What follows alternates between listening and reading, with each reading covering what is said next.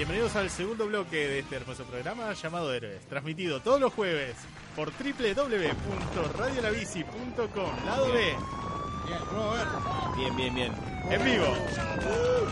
Che, Hizo, ¿cuántas explosiones? hizo un tratamiento mental para correrse eso increíble, ¿eh? Sí, probablemente cada vez que suene una campana o esta canción voy a terminar diciendo, no, mirá, imagínate si me pasa en la facultad o algo por el estilo. Autobombo se llama esto. Autobombo. Hoy es Sí. tu programa, Robert. Héroes. Muy bien. ¿Por dónde Bueno, se transmite? Sí, eh, por Radio La Bici. No, basta, basta. Por radiolabici.com, lado B. ¿Hiciste el Todos los mismo tratamiento que de 20 a 22. ¡Ah! Eh, ¿Hiciste el mismo tratamiento que el de la naranja mecánica? Más o menos, pero no afectó tanto. ¿Peli Bueno, le gusta a Mati la naranja mecánica? ¿Cómo? ¿Te gusta la peli? Sí. Ah, bien. Es más, me gusta mucho más que el libro. Mirá, uh, mirá vos. Bueno, después de esta intro muy loca, eh, vamos a retomar una de nuestras secciones favoritas, por lo menos a nivel psicológico, No. ¿sí? Eh, en la cual analizamos, eh, digamos, personajes de muy determinantes en el mundo del cómic. En este caso, como suena de fondo, vamos a... No sé, vamos a tomar algo de los X-Men, más bien a sus pilares, por así decirlo. Ya que salió el tráiler. Sí, sí, ya que, ya que estamos, vamos a robar por ese lado, pero como este informe lo preparan nuestros psicólogos, los voy a dejar que lo presenten ellos. Así que bueno, chicos, Eh, hola, ¿qué tal? Yo soy uno de esos dos psicólogos. Batman. Sí, bueno, gracias. Eh, sí, esta, científico. Batman es un psicólogo. la psicología es una ciencia. Mal que le pesa a varios. Pero mm, sí, esto que el Robert presentó es una columna que hemos dado en llamar los archivos Arkham, donde tratamos de ver si podemos dilucidar algo de la psiquis de algún personaje utilizando herramientas de eh, la psicología del mundo real. Algunas lecturas teóricas o algunas eh, construcciones y cuestiones por el estilo. Obviamente teniendo en Más que nada ver eh, un poco la historia del personaje desde su subjetividad en la palabra tan amplia. No tanto a veces recurriendo a, a grandes constructos teóricos, pero sí pararnos desde cómo vive el personaje y su historia, y no tanto cómo el personaje es hacia la narrativa del, del- en general que lo utilizan. ¿Vieron qué lindo que suena cuando usan lenguaje científico? Sí, bueno, ponele. Pero sí, eh, es exactamente como dice Sebas, también con el agregado de que por supuesto tenemos que hacer ciertas concesiones porque los personajes de ficción tienen vidas hechas en función de la ficción, no como los seres humanos de la vida real. Tienen vidas con eh, ciertos impactos dramáticos que a una persona jamás le ocurrirían y eh, muchas veces son sujetos a las famosas retconeadas, el retcon, que es un término que viene de retroactive continuity, continuidad retroactiva, que quiere decir que cada tanto un personaje va a decir, oh, eso que me pasó cuando yo tenía 10 años, presentando un evento nuevo que afecta retroactivamente lo que le pasó al personaje desde ese evento hacia acá. O sea, borra con el codo. Exactamente. Que es algo que ocurre bastante seguido en los cómics en general. Porque más que nada en esta columna hemos abordado personajes de cómics, diría yo. Yo creo que sí. Y no, y hicieron un par de videojuegos, creo también. Sí, es verdad, que debería subir a SoundCloud. Me gusta que digo hicieron. porque- no, pero ellos no estaban, así que estoy diciendo bien. Es verdad, sí, aún no. Eh, pero bueno, En le- este caso nos toca Chica Ardilla, ¿no? No, pará. sería interesante porque No poder producir ardillas me, me traería muchos traumas a mí. ¿Puedo proponer un personaje? Perdón, se me vino ahora. Sí. Mr. Miracle. Que Ok. creció en Apocalipsis. Bueno, espera, ¿está por terminar no, o terminó No, ya? ya terminó. ¿Terminó? Bueno, eso es para hablar. La miniserie de Tom King, que Sí, tenía 12 issues, era. ¿Ya Que terminó? Sí, si no me equivoco, sí. Yo no la leí, pero era bastante psicológica. Eh, lo arranqué a leer hace poquito. Hace poquito, o sea, ayer Cuatro meses. Leí Ayer. el segundo issue. Aarón. Y Garpa. Bueno, voy a, voy a leerla porque lo- me lo recomendaron por todos lados. Em, bueno, vamos a hablar ahora de Charles, eh. Xavier. Xavier, que es difícil pronunciar a veces, ¿viste? Yo decidí arbitrariamente por pronunciarlo Xavier. como Xavier. Sí, sí. Quizás Eh, lo estoy pronunciando mal. El profe X. Eh, El pelado. el pelado de la silla de ruedas. No, un personaje importante. Es un poco el núcleo de, de- de este grupo que surge en en los 60, creo que es. Eh, de, de su- no sé si son superhéroes, pero son unos superhéroes un poco raros porque van por otro lado. Ya de por sí son mutantes y ya la categoría es muy diferente y son muy diferentes tratados en el mundo de los, de los superhéroes. Pero eh, ya como, como constructos son eh, Apartados. son apartados. De hecho, las historias que se cuentan van por otro lado en general. Convengamos que los X-Men al principio eran tratados como...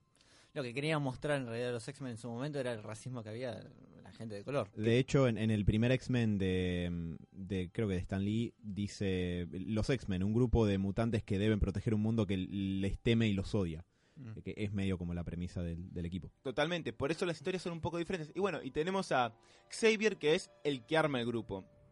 Eh, el cual me parece que, cuanto más fui leyendo, me pareció que es un personaje más importante para el día de hoy. Y voy a hablar un poquito de eso y cómo lo tratamos hoy en día.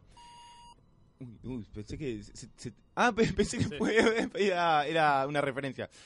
Em, primero, bueno, voy a hablar un poquito de, de mi relación con el personaje. Yo el personaje lo conocí un poco, creo, por la, la- los dibujitos, eh, la serie animada que la vimos, los que tenemos mi edad más o menos, la agarramos en los 90.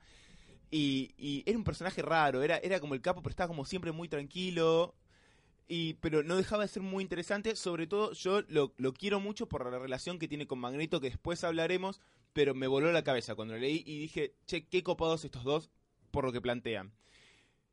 Y mm, después, eh, bueno, cuando fue armado, fue armado eh, en referencia a Martin Luther King en, la- en su lucha con, con- con los oprimidos. También, además de- del tema del racismo, hay una cuestión ahí, tal vez un poco más actual, pero que, que est- está ahí bollando, que es el tema de, la identidad sexual. No, no tocado directamente, pero el tema de la discriminación un poco que juega por esos dos lados. En, en los X-Men, por ejemplo, eh, los poderes generalmente se manifiestan en la adolescencia, como un poco también el tema de la sexualidad. El ocultamiento de los poderes a los padres, a la familia, para no que no esa, sepan. la salida del closet, Claro. porque con el tema racial no es que salís del closet y decís, che, mamá, soy negro. ya se dan cuenta de antes. Eh, y generalmente tiene el mismo problema que vos de antes, si, si es un problema del racismo. Entonces van un poco por ese lado. Em, bueno, voy a proponer cómo voy a hacer a esto. El per- personaje, como dijo Alan, eh, eh, es del 60, o sea que tiene muchísima historia. Lo que vamos a hacer es plantear ahora primero las principales características del personaje, un poquito de la historia, sobre todo de las cosas básicas de sus años formativos, que son un poco los que te marcan la cancha para adelante. Y después hablar un poco de las particularidades de él, sus poderes y su lugar en el mundo en algún punto. Em, en relación a lo básico, él es un mutante también. Su poder es la telepatía, es poder acceder a las cabezas de otras personas para leer los pensamientos, las emociones, implantar emociones y pensamientos, manipularlo. Eh, es como, como todos los personajes, los poderes van variando, a veces son más fuertes, a veces más Político débiles. argentino. Importante, no tiene, en general, no, Ya quisieran los políticos argentinos poder hacer eso. Eh, tiene proyección astral, que es algo que no me gusta mucho, y tiene, tienes poderes más que nada psíquicos. Es un personaje no muy físico y que tiende no ir a, a- a la lucha, salvo bueno cuando entra en poderes astrales y bla, bla, bla. Que es algo que suena más a, a terreno de, de Doctor Strange que... Sí, el astral, ahí es medio, medio que el que lo escribió no, te- no tenía mucha idea de lo que es. A ver, en general los escritores no tienen mucha idea de cómo funciona la psicología ni la mente de las personas, entonces es como que fue una caja negra donde tenemos una personita adentro para, para los escritores también porque es más fácil de contar las cosas. Pero bueno, mezcla, medio que hay una mezcla entre lo astral, el espíritu, la, la mente, que vamos a darle para adelante. Voy a, a usar eso para hacer una observación muy, muy Por pequeñita. Que si hay algo de lo que está bueno culturalmente poder limpiar a las ciencias psicológicas y lo que es el, el estudio de, de la psiquis, la mente, el cerebro y las relaciones interpersonales, es eh, sacarle un poco encima esta cuestión de desbloquear los misterios de la mente. Sí. ¿Viste? Porque es algo que culturalmente viene muy de la mano de conocer la psiquis y conocerse internamente y la verdad es que no tiene que tener, de hecho no tiene, eh, ese carácter místico de expansión de la mente y todo eso, que quizás es algo, un saldo, bueno, histórico, pero también de la época en la que se escribieron los X-Men, fines de los 60, principios de los 70. Sí, a ver, tienen planteos que a veces son más espirituales que psicológicos, ese es el problema. Y por eso el viaje astral con un telépata no tendría mucho que ver en principio. Em, una cosa interesante que es, que es lo que dice Alan, estos, a ver, esta es la historia básica de Javier, pero en realidad el Javier de hoy, si tendría que haber pasado lo que pasó... Para mía. No pasa nada. Eh, tiene un concepto que es el sliding time. Bueno, lo único que tenías que hacer era estar callado.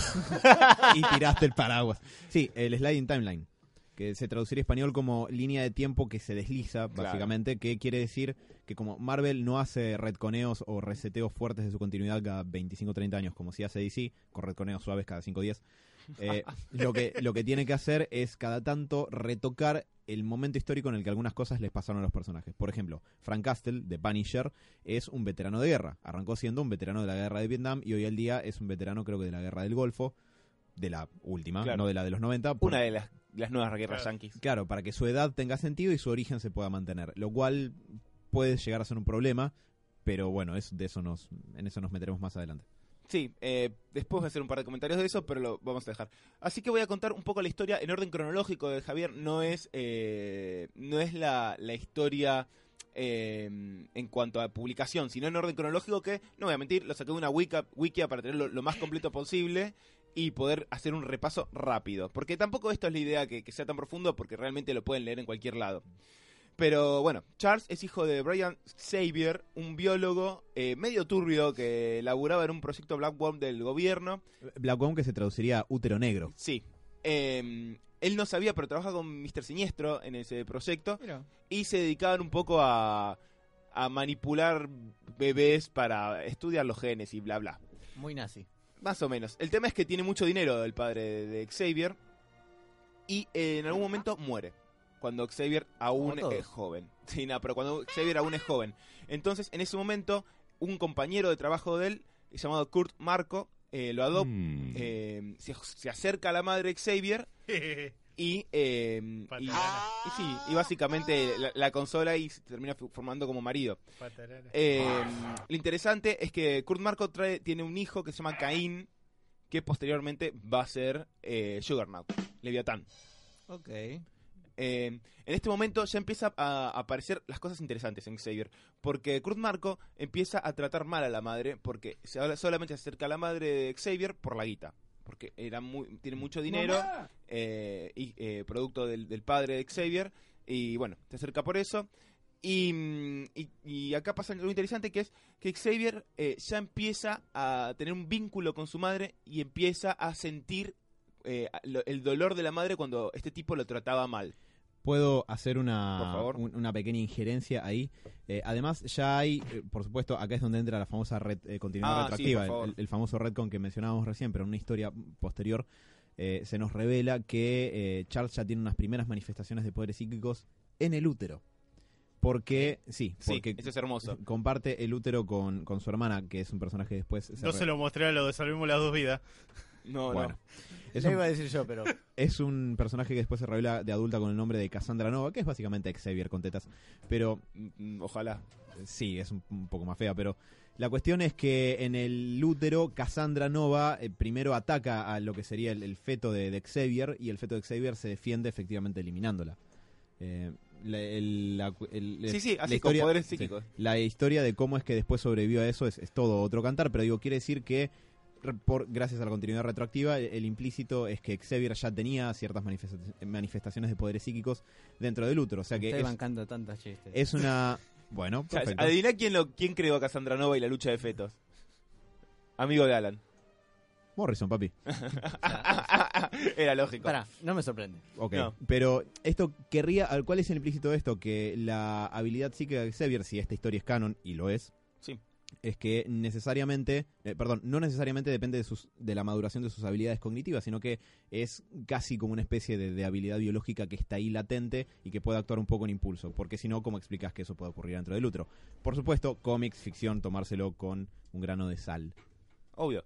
En lo que quiero hablar acá, que es lo más importante, que es en este comienzo de, de poderes psíquicos de él, cuando empieza a sentir cómo la madre sufre eh, eh, por esta relación de abuso, imagínense lo que es, eh, si vos ves a, tu vieja sufrir, imagínense lo que es sentir cómo sufre tu vieja. El chabón, eh, o tu viejo, o cualquier ser cercano. El, chabo- el, eh, Xavier ya, en estos años formativos que son tremendos, empieza a sentir el dolor ajeno y yo creo que esto te tiene que dejar una huella O una de dos, te genera rabia y la explotás, o te generas un muro y te, retro- eh, te contenés. Yo creo que sí, pero O te también. convertís en Grinch. A ver, obviamente esto es, esto es un juego porque no existe Xavier, pero yo creo que acá lo que pasa un poco es que empieza a entender lo que es el dolor ajeno y empieza a, a- a quedar muy marcado por esto, del dolor ajeno.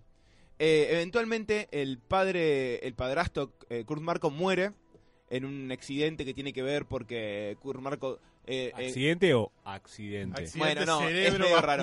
El tema es que Caín, Caín el pibe, que eventualmente será Juggernaut, lo- le hace bully a Xavier, empieza a hacer quilombo. Y, mm, ¿cómo se llama? Y el padre lo empieza a apurar a Caín, decir, no seas boludo, nos vas a hacer perder la guita. Y lo amenaza con mandar a un internado, se arma quilombo, termina muriendo. Y en ese último momento le confiesa a Xavier que en realidad él podría haber hecho algo para salvar a su padre, pero no lo hizo por interesado. Muere. a, a la, a la- la bolsa. Hermosas últimas Eh, palabras. También eh, es interesante como señalar que, mm, que Marco estaba particularmente interesado en estar cerca de Xavier durante la crianza Sí. por el tema de sus dotes mutantes, porque Marco está implicado en el proyecto Black Boom, que es un poco lo que dio lugar a que Xavier tenga poderes. Entonces quería estar muy cerca de ahí, favoreciendo a Xavier durante la crianza y dejando de lado a Caín Marco, su propio hijo. Yo sospecho que eh, fomentando, echándole un baldazo de nafta al bullying y al maltrato que Caín tenía hacia Xavier. Sí, que además Marco era un tipo que maltrataba eh, a la madre, una, una porquería. Mm. Eh, acá vamos a pegar un salto a la universidad. Eh, Xavier ya acá ya está pelado porque por, con el avance de sus poderes empieza a perder el pelo. No tengo poderes psíquicos, Mati, perdóname. Ah, carajo. Eh, Yo Menos estaba- mal. es interesante. A Si, ver qué estoy pensando. no, no lo voy a hacer. No, Eh, no, no, te vas a morir, Sebas.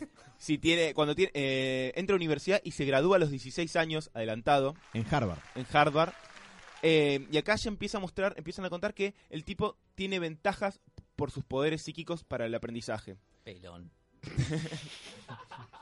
No, pero, pero usa, usa sus poderes psíquicos para aprender de otras personas. Mm. Uno de los poderes de Xavier, que a veces aparece más, Medio a veces serrucho. menos.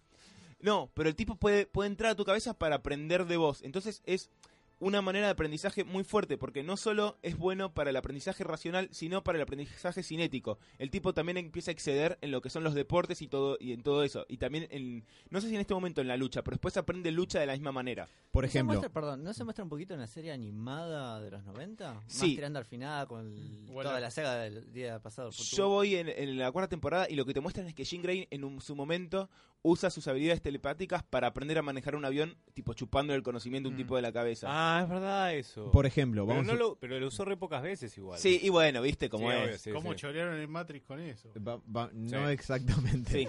Vamos a suponer que eh, vos estás, sos Xavier y estás al lado de Messi. Si te metes en su mente, podrías como mimetizar sus habilidades y replicarlas en tu cerebro. Sí, convengamos también hay un desarrollo físico. un- No, no, Sí, obviamente. Pero tenés el aprendizaje cinético de cómo, o- o- eh, Cómo tocar la guitarra. Mm. Vos, eso es práctica y aprendizaje cinético de movimientos. El tipo puede meterse en su cabeza y aprender eso. Básic, a ver, básicamente el aprendizaje a nivel más básico, más burdo y simplificando al máximo es exponer tu cerebro a experiencias. Javier lo que puede hacer es maximizar eso al máximo. Entonces puede aprender a meter experiencias directamente en su cerebro brutalmente, incorporando de todas las personas. Y aprende tanto racionalmente, inteligencia académica, eh, cinéticamente aprende cosas de movimiento y, que lo ayudan en los deportes. Y acá es algo que interesante también, él aprende emocionalmente. Vos, si, si- imagínate, vos aprendés emocionalmente aprendiendo mirando a los demás y viendo cómo reaccionan a tus movimientos y cómo ellos reaccionan a los tuyos. Él puede meterse en las cabezas de los demás y ver qué sienten todos. La empatía en su máxima expresión. Exacto. Entonces, el aprendizaje que puede tener ahí es brutal. Lo cual setea, Peligroso incluso. Como, totalmente. pero lo cual setea un precedente interesante por eh, los rasgos de carácter que muestra Xavier de adulto, que necesariamente tienen que tener un apoyo en una eh, inteligencia emocional tan grande y una capacidad empática tan grande. Eh, más que nada después vamos a hacer un contrapunto con cómo decide Magneto encarar la cuestión de ser un mutante frente al mundo, pero Xavier, que es un poco su, su polo opuesto, me parece que necesariamente es un tipo que tiene que poder tener esta amplitud de recursos empáticos y de inteligencia emocional justamente para poder tener en consideración el sufrimiento ajeno, la- los sentimientos ajenos y cómo eh, queda el otro parado en, en esta cuestión de las relaciones interpersonales. Sobre la cuestión del aprendizaje hubo una columna anterior de estas, no me acuerdo cuál, probablemente la de los Robins, en la que dijimos que un aprendizaje es aprendizaje eh, por exposición. Sí. Sí. Eh, eh, perdón, no, usé mal la palabra. La cuest- eh, sí, que es básicamente estando al lado de El alguien... de los Robins. Perfecto. Eh, gracias. aprendizaje vi- vicario. Eso. Eh, que es por estar al lado de alguien viendo cómo hace algo, tu cerebro, como absorbe información del entorno, y eso no deja de ser información, aprende también habilidades nuevas. Eh, entonces, imagínate si. sé que oyes mis pod- pensamientos, muchacho. Miam, miam, miam, miam, miam, miam, miam, miam, miam, miam, tiró toda la miam, mierda. miam. Se Es- mamó. eso fue hermoso, Diego, gracias.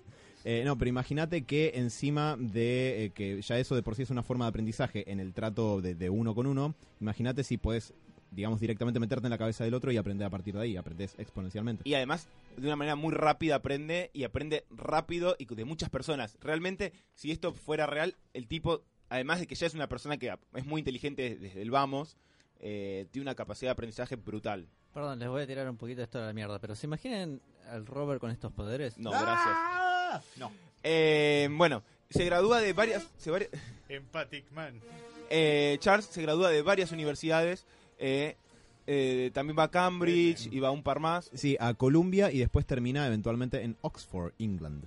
Lo interesante es que se gradúa por lo que vimos en genética, biología, antropología, psiquiatría y psicología. Copiado. Pero bueno, después eh, depende del cómic que agarre, seguro tiene alguno más, otro menos. No está muy utilizado, pero me parece que es interesante de que dentro del background hay tres disciplinas que se encargan de explicar eh, o tratar de entender de alguna manera el comportamiento humano. La antropología, la psiquiatría y la psicología. Y que el tipo vaya por ese lado en lugar de, qué sé yo, desarrollo de cohetes y armas militares.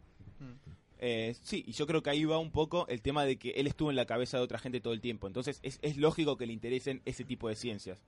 Eh, y lo otro importante que pasa en la universidad es que conoce a Moira, que en este momento no es McTaggart, no me acuerdo cuál es el apellido, pero que es eh, la primera persona con la que él se enamora, eh, su- una, una pareja. Sí. Eh, que primero ella está, es una cosa muy rara, eh, primero ella está eh, en pareja con, el, con Joe McTaggart, él la salva de una cosa usando sus poderes psíquicos, no sé qué, ella se enamora de él y terminan medio en pareja, eh, medio que se comprometen. La Robertió. ¿Cómo?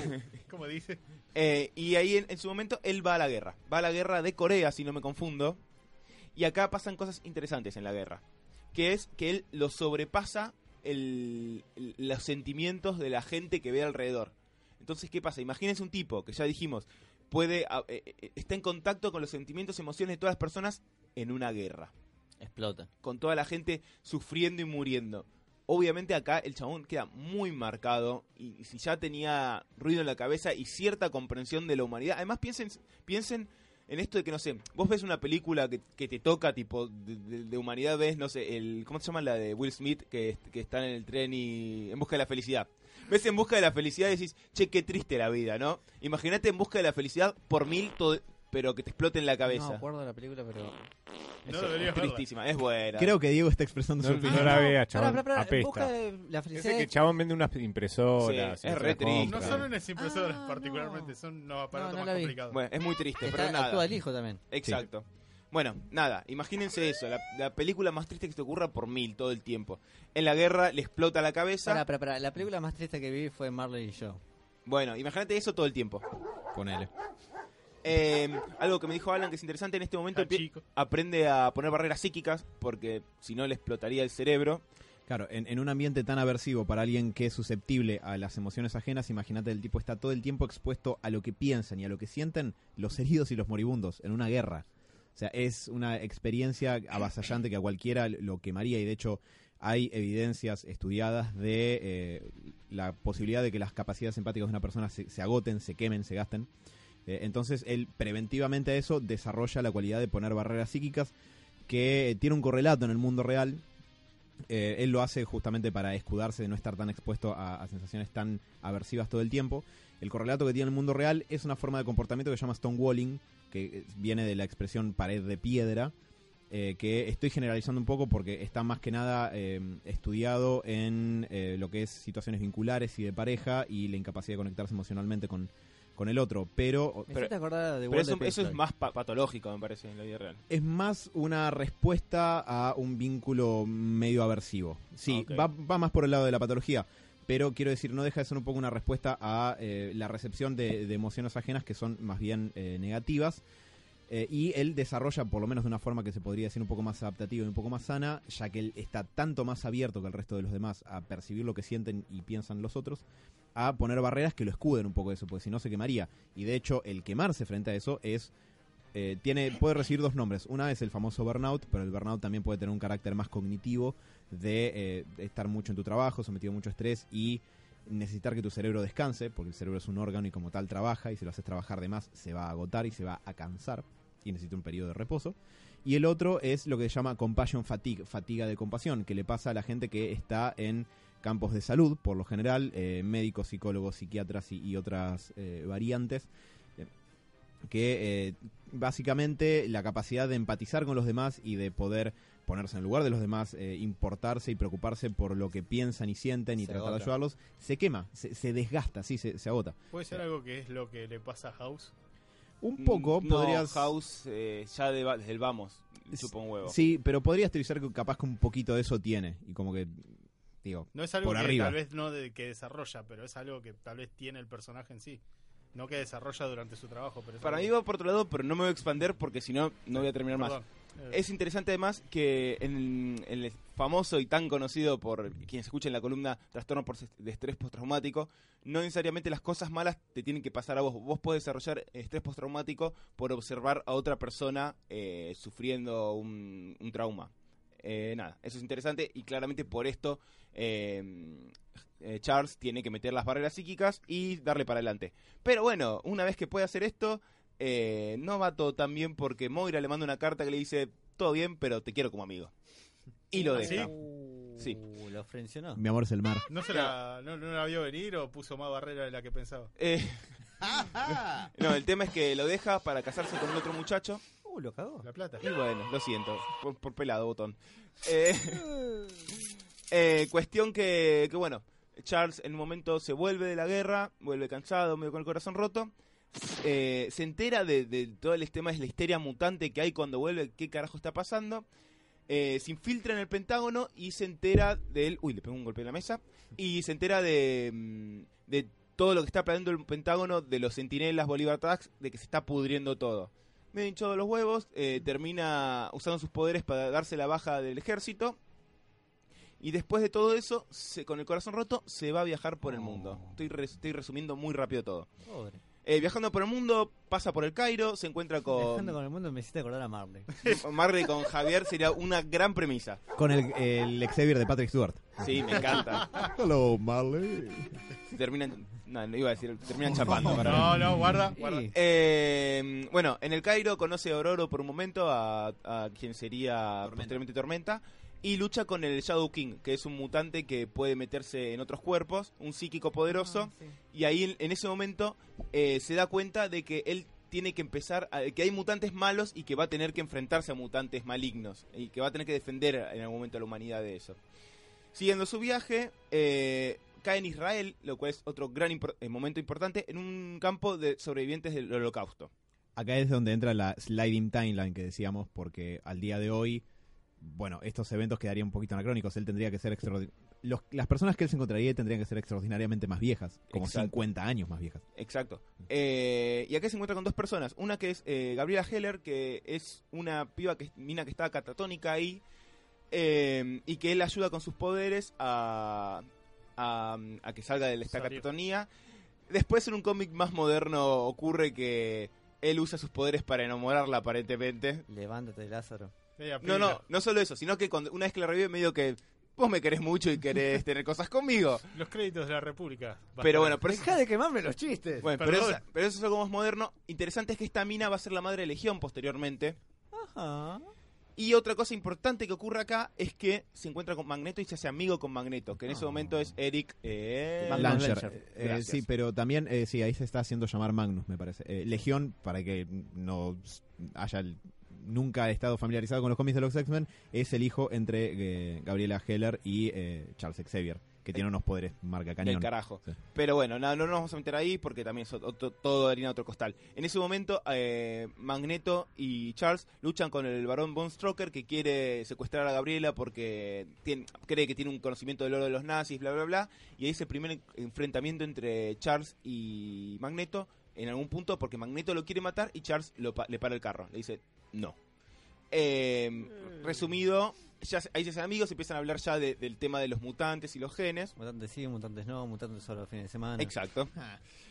Y vamos a saltar al Tíbet. En el Tíbet, rapidito, esto es importante por una cuestión de, de, look casi. Lo que ocurre es que se encuentra que la ciudad del Tíbet está eh, sitiada por un alien que se llama Lucifer, que aparentemente escuchaba mucho metal satánico y bueno, me voy a poner ese nombre.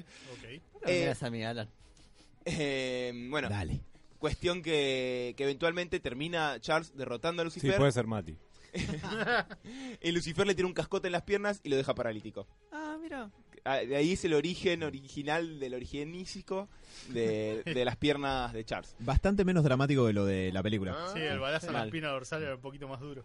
Eh, ahí termina O yendo, termina yendo a la India, Charles, donde por- con la ayuda muy importante de Amelia Vogt, eh, una mutante también que tiene la capacidad de transformarse tipo en, en neblina. eh, empieza a recuperarse de- del problema de que quedó muy dañado el de las piernas y todo. Y eh, empieza a inventar cerebro y empieza a plantearse ya la idea de armar el grupo de mutantes. Eh, Los Amelia, Pantera Negra. casi. Y es que Esos no son mutantes, Matías. Ay, perdón. Eh, Amelia, eh, medio que se, eh, se po- es pareja de Charles en este momento. Y eh, medio que no está muy convencida de estos, de el grupo de mutantes que él quiere armar. Pero nada como un toque psicológico, así como. Eh, ya vamos a ir ahí. Eh, en eso Charles vuelve y empieza el reclutamiento de, de- de mutantes. Empieza, creo que Jean es la, pr- la primera que está ahí dando vueltas, que lo, lo llaman a él para consultar para, para que la ayude, porque la- ella tuvo un quilombo que estaba en la cabeza de su amiga cuando una amiga murió, o sea, horrible. Ok. Eh, y después se rec- recluta a Scott, creo que después es Iceman, después Warren, Ángel, y empieza a armar el grupito. En ese momento acá lo que quería marcar otra cosa interesante es que en un momento Amelia se hincha los huevos porque ella no quería mucho este grupo, le, le- le parece una locura, se está yendo del grupo, de, de- le dice ya fue Charles, te dejo, se está yendo y Charles le dice, no, no, no, no te vayas, y en un momento de pánico él, paf, la para y le dice, no, vos te quedás. No. Pero es un segundo y después la larga. Pero es interesante que acá Charles se horroriza cuando le pasa esto. Dice, me Ah, mandé bien. una cagada, no sé qué, se va la mina. Creo que le Pero borré la posibilidad de hacer matemáticas, pero bueno, si no se entera. bueno, y a partir de acá ya tiene el grupo de X-Men y con- empiezan las aventuras que ya todos un poquito más conocemos. Voy a cortar acá porque la historia de X-Men es larguísima y tiene algo que, que detesto que son los viajes en el tiempo. Eh, no, con todo mi corazón. Es muchos increíble viajes en el tiempo. lo, lo que tanto que quiero a X-Men con todos los viajes en el tiempo que Son, tiene. re- son falsos reboteos. Sí, pero además esta cosa que viene del futuro a cada dos por tres me rompe las bolas en todo. A mí ya, ya el, que, el que escucha un poco héroes sabe que no me gusta el recurso de los viajes en el tiempo. Me parece que te caga toda historia. ¿Bancas a Trunks? Pero Trunks tiene una espada y viene a pegar a la gente. No, no tiene mucha vuelta. Eh, y quiero dejarlo ahí. Ahora, quiero, quiero hablar un poquito de, porque el tiempo apremia, de quién es Charles, sobre todo en esta primera parte, porque después hay como, en los, en los escritos más modernos, va para otro lado. Charles es un tipo sumamente inteligente. Es un tipo sumamente inteligente que, como dijimos, en su formación eh, fue acumulando mucho conocimiento de mucho tipo, emocional, eh, co- conocimiento académico, conocimiento hasta político, te diría Charles. Es un tipo que, que e- es un personaje que es político. E- Es uno de los personajes más políticos, te diría, de, de cómics. Por el hecho de que representa una postura ética respecto de un problema Y que está social. o por todo. Es, es una figura política. Sí, si fuera una real. Pero además aboga por los mutantes. Se junta Sí. con el presidente a hablar con los mutantes. Si hay un acta dando vuelta de los mutantes, tiene que ir a hablar. Eh, da conferencias. Ahí está la parte justamente de Martin, Martin Luther King Claro. que, que le incorporaron al, al origen, como que se desarrolló bastante con eso con los años. Y sí, es cierto, es, es un personaje que tiene injerencia política en lo que es la representación de los mutantes a nivel de lo que sería dentro del universo Marvel en el mundo real, entre comillas. ¿no? Exacto. Eh, después, otra cosa que es muy interesante es que Charles es un pacifista. Y acá voy a quiero volver mucho después. Eh, porque Charles es la contracara de Magneto. Magneto lo que plantea es un poco eh, la, convivencia entre mutantes es imposible, entre mutantes y, y humanos. Eh, eventualmente va a haber una guerra y el que tiene que dominar es el que es superior. Dependiendo qué Magneto estemos hablando, a veces es más Nazi. más nazi de somos superiores y somos el próximo paso de la evolución, no sé qué. O, tener, o podés ir más por el otro lado, es, mira, Ozymandias. la guerra va a ocurrir... Ni, ni siquiera, No, ni siquiera está ni siquiera, porque Ozymandias activamente busca eso. Él dice, la guerra va a ocurrir... Después lo hablamos. La guerra, Dale, la, la guerra va a ocurrir y lo único que hago es defendernos, porque los humanos nos van a destruir si no. De hecho, en el universo Marvel, así como el nombre científico de la especie humana es Homo sapiens sapiens, el de los mutantes es Homo sapiens superior. Superior. Claro. Entonces, ya hay un implícito de que los mutantes son superiores a los seres humanos desde un punto de vista biológico.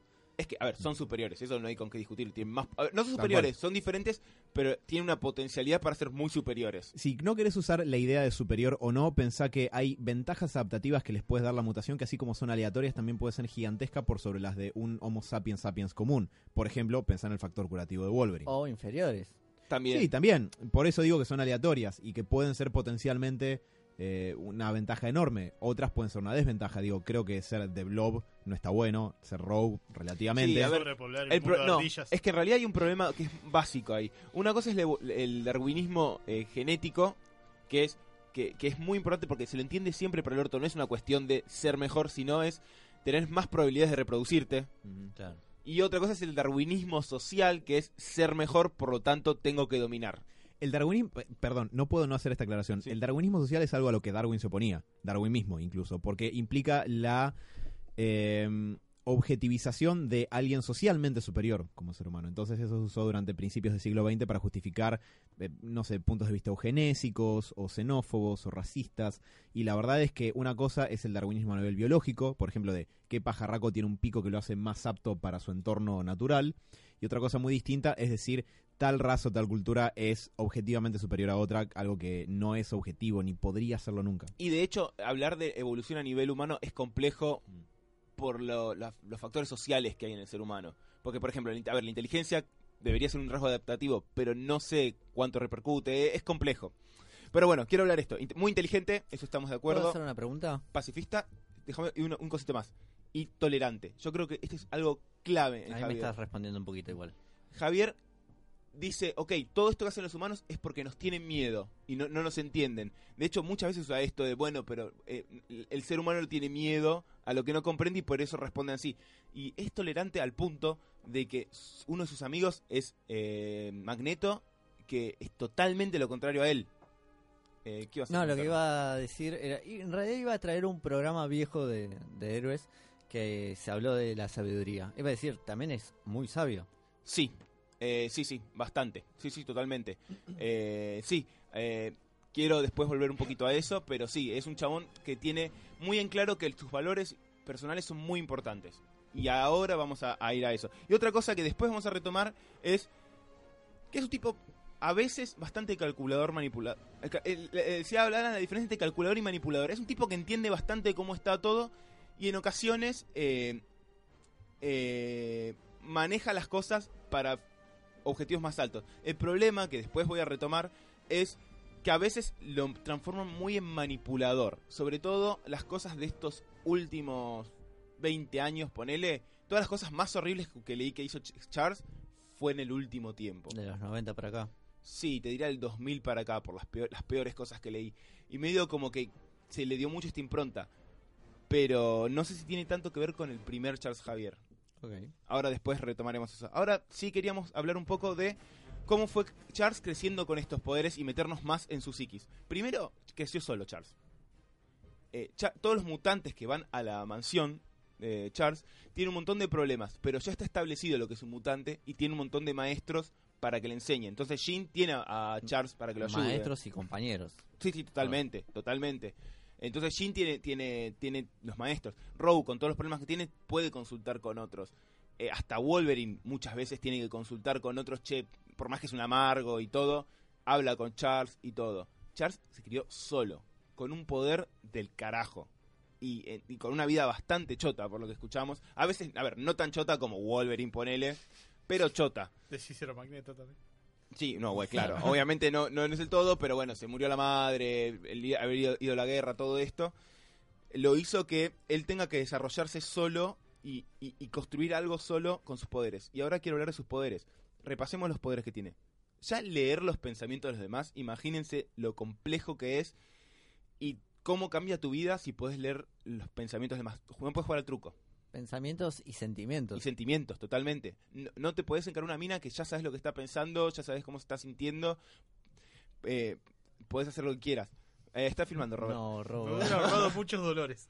Eh, y, y no solo eso, podés manipular a la gente, podés implantar pensamientos. La- No, Robert. la- no, no, pero en serio. eh, es muy fuerte y desde chico, y nosotros entendemos que desde chico ya tiene por lo menos la lectura de pensamientos. Escuchen héroes. Ahora. Escuchen héroes. Escuchen héroes.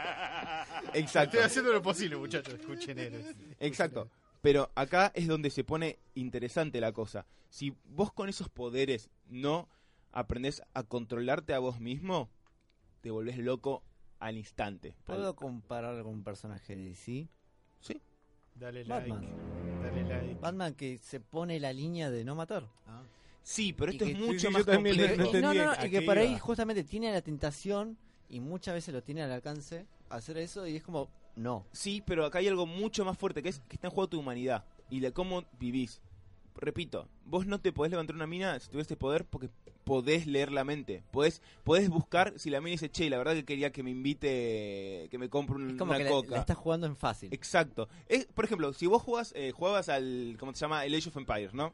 Si jugabas bien solo, jugabas, te divertías. Ahora, si vos apenas te sentabas, ponías todos los cheats, ¿cuánto te divertías? Claro. ¿Cuánto durabas divirtiéndote? Nada. Puedes, puedes ah, sí, mira, mato todos, quemo todos, pero Mira, mira el autito. Claro, te aburrís. Directamente rompes todo. Ya no, no nada tiene sentido. Se rompe el sentido de la vida. Charles tiene tantos poderes que si él no se cuidara y no tu- estuviera muy atento a cómo los usa, destruiría su vida. Y acá es donde eh, es una boludez, pero uno tiene que pensar, porque uno dice, "Eh, ojalá tuviera estos poderes que no sé qué. No. Pero son una carga re fuerte. Muy fuerte que realmente la única manera que uno los puede llevar es teniendo las cosas muy en claro, como aparentemente tiene el Charles, por lo menos el más clásico, que es tratando de no caer en, el, en los facilismos y tratar de construir una vida para él que sea, que sea valiosa a través de los valores personales. ¿Por qué? Básicamente uno puede vivir de dos maneras.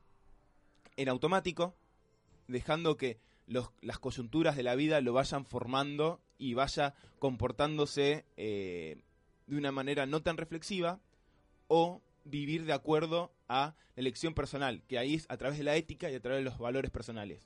Esto otro día lo quiero desarrollar más, pero mismo en psicología se usa mucho. Hoy en día las terapias más modernas hablan mucho de los valores personales y poder adaptar tu vida a estos valores personales para que tu vida tenga un sentido.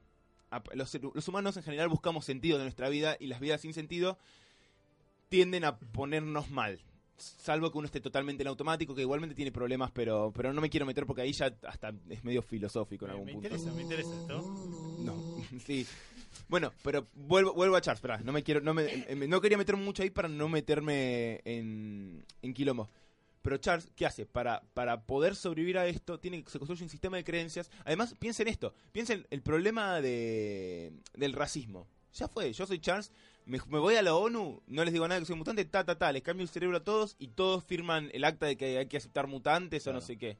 No sería tan fácil porque después la gente se resistiría, pero sería un camino más fácil. Y Charles no, Charles respeta a la humanidad. Él quiere mantener su humanidad, como a veces con Superman, digamos, esto de, de que Superman quiere mantener su humanidad a pesar de que básicamente es casi un dios. Así les va. Bueno. Eh, y. mm, ¿Cómo se llama? Y, mm, y a partir de eso, yo creo que ahí, por eso es tan importante para Charles los valores del pacifismo, la tolerancia, eh, los límites, de, de- de hasta dónde usar su poder, hasta dónde sí. Después.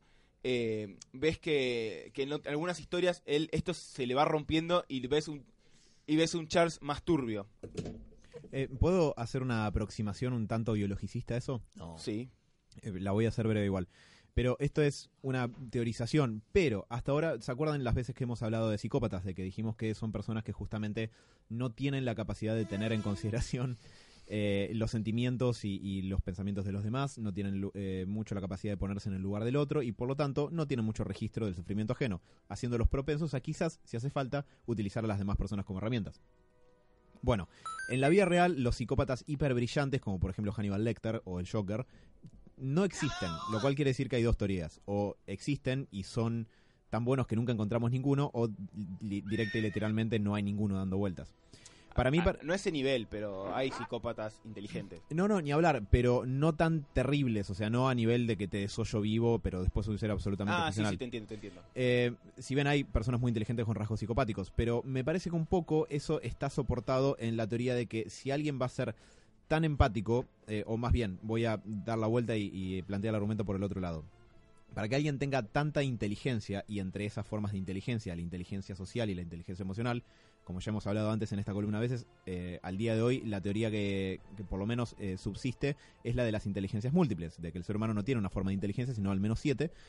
Una de ellas es la social, otra es la emocional. Ambas tienen que ver, no las voy a desarrollar, pero pues se entiende un poco para qué funcionarían en esto.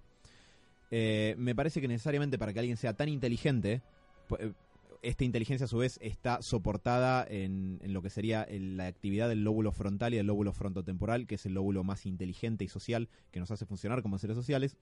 Me parece que para que una persona tenga un lóbulo frontal que funciona así y que es tan empático y que es tan social y que es tan inteligente en esos dos aspectos, no puede ser un psicópata. Tiene que ser así, tiene que tener esos, ese sistema de valores. Es debatible, pero quiero decir dos cositas cortitas. Cinco minutos. Eh, una. Pa- Charles es pacifista pero no boludo, porque los entrena a los X-Men para la lucha, sabe que va a haber conflicto. Quiero decir, no es un hippie del estereotipo que nos llega a nosotros, que los hippies no eran así, en los 60 había cosas que realmente querían cambiar. Y eh, otra cosa que quería, para, para llegar a mi conclusión un poquito acelerada, pero vamos a ir por este lado, es que Charles hoy en día, se lo- las historias que yo estuve leyendo y viendo, es mucho más manipulador y mucho más sorulo.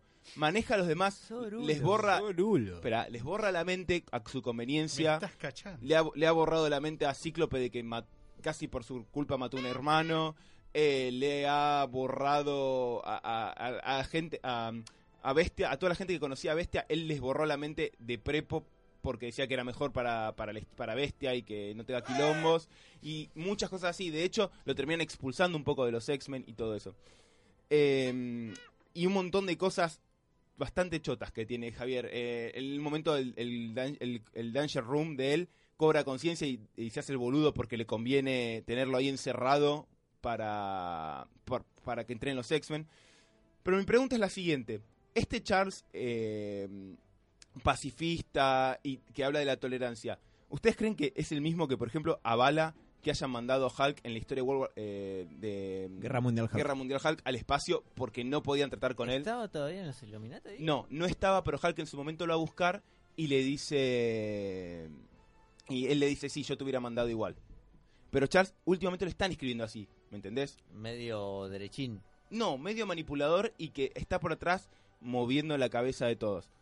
Y mi pregunta es esta. Son épocas distintas. es Pero eso, tema. es un personaje que habla del pacifismo y tolerancia. No hay muchos personajes. Hoy he hablado con Alan, ¿qué otro personaje de cómic es así? Él me dijo el Mansion Manhunter. Pero no hay tantos que vayan por ese lado. Del lado de Marvel. eh, No hay, no hay personajes que sean pacifistas. Personajes importantes que sean pacifistas y que hablen de la tolerancia. No hay. Mi pregunta es, ¿por qué los estamos haciendo mierda a estos personajes? Así como Superman es la esperanza y lo estamos haciendo mierda, como Batman es el autocontrol y, Y la determinación. y la determinación y lo estamos haciendo mierda. Y a este personaje que es un pacifista que habla de la tolerancia, el día de hoy que la, la tolerancia y el pacifismo es algo muy difícil, lo hacemos mierda. Estamos y perdiendo los porque valores.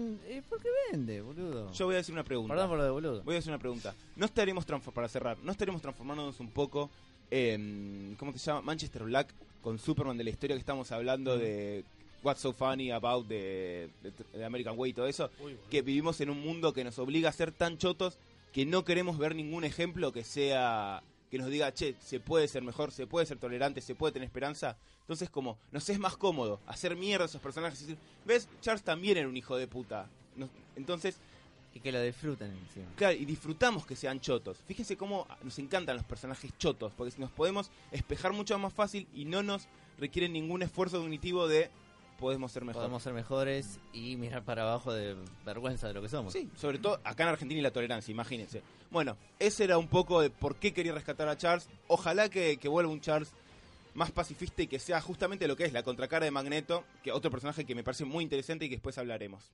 Me encantó. Me encantó esa conclusión, boludo. Y me dolió. Eso es lo peor. Viste, Robert, tenés que dejar de ser tan... Tan Robert. Pero bueno, no, eh, gracias, gracias por, por esto. O sea, lástima, me, me gustaría seguir escuchando. Tenía, sí, tenía... La semana, la semana que viene podemos hacer un poquito más. Me, me quedaron O- algunas o bonus cosas track. No, a Sí, ver, a ver qué piensan de esto de Charles, el, el pacifista, de, de qué les parece y por qué lo hemos abandonado un poquito de eso y nada, de un poco de los X-Men también, me gustan. Pero bueno. Así que, gente, gracias por escucharnos. Hoy vamos a cerrar un poco rápido. Gracias por la mesa, Vamos a muchachos. cerrar en horario. en horario, ¿no? Así que, bueno, Diego, Dani, Mati, Alan, Sebas, Adiós. gracias. Gracias, oyentes. Nos, nos escuchamos la semana que viene por Radio La Bici, lado B. Muy bien. Nos vamos con un tema de Alan.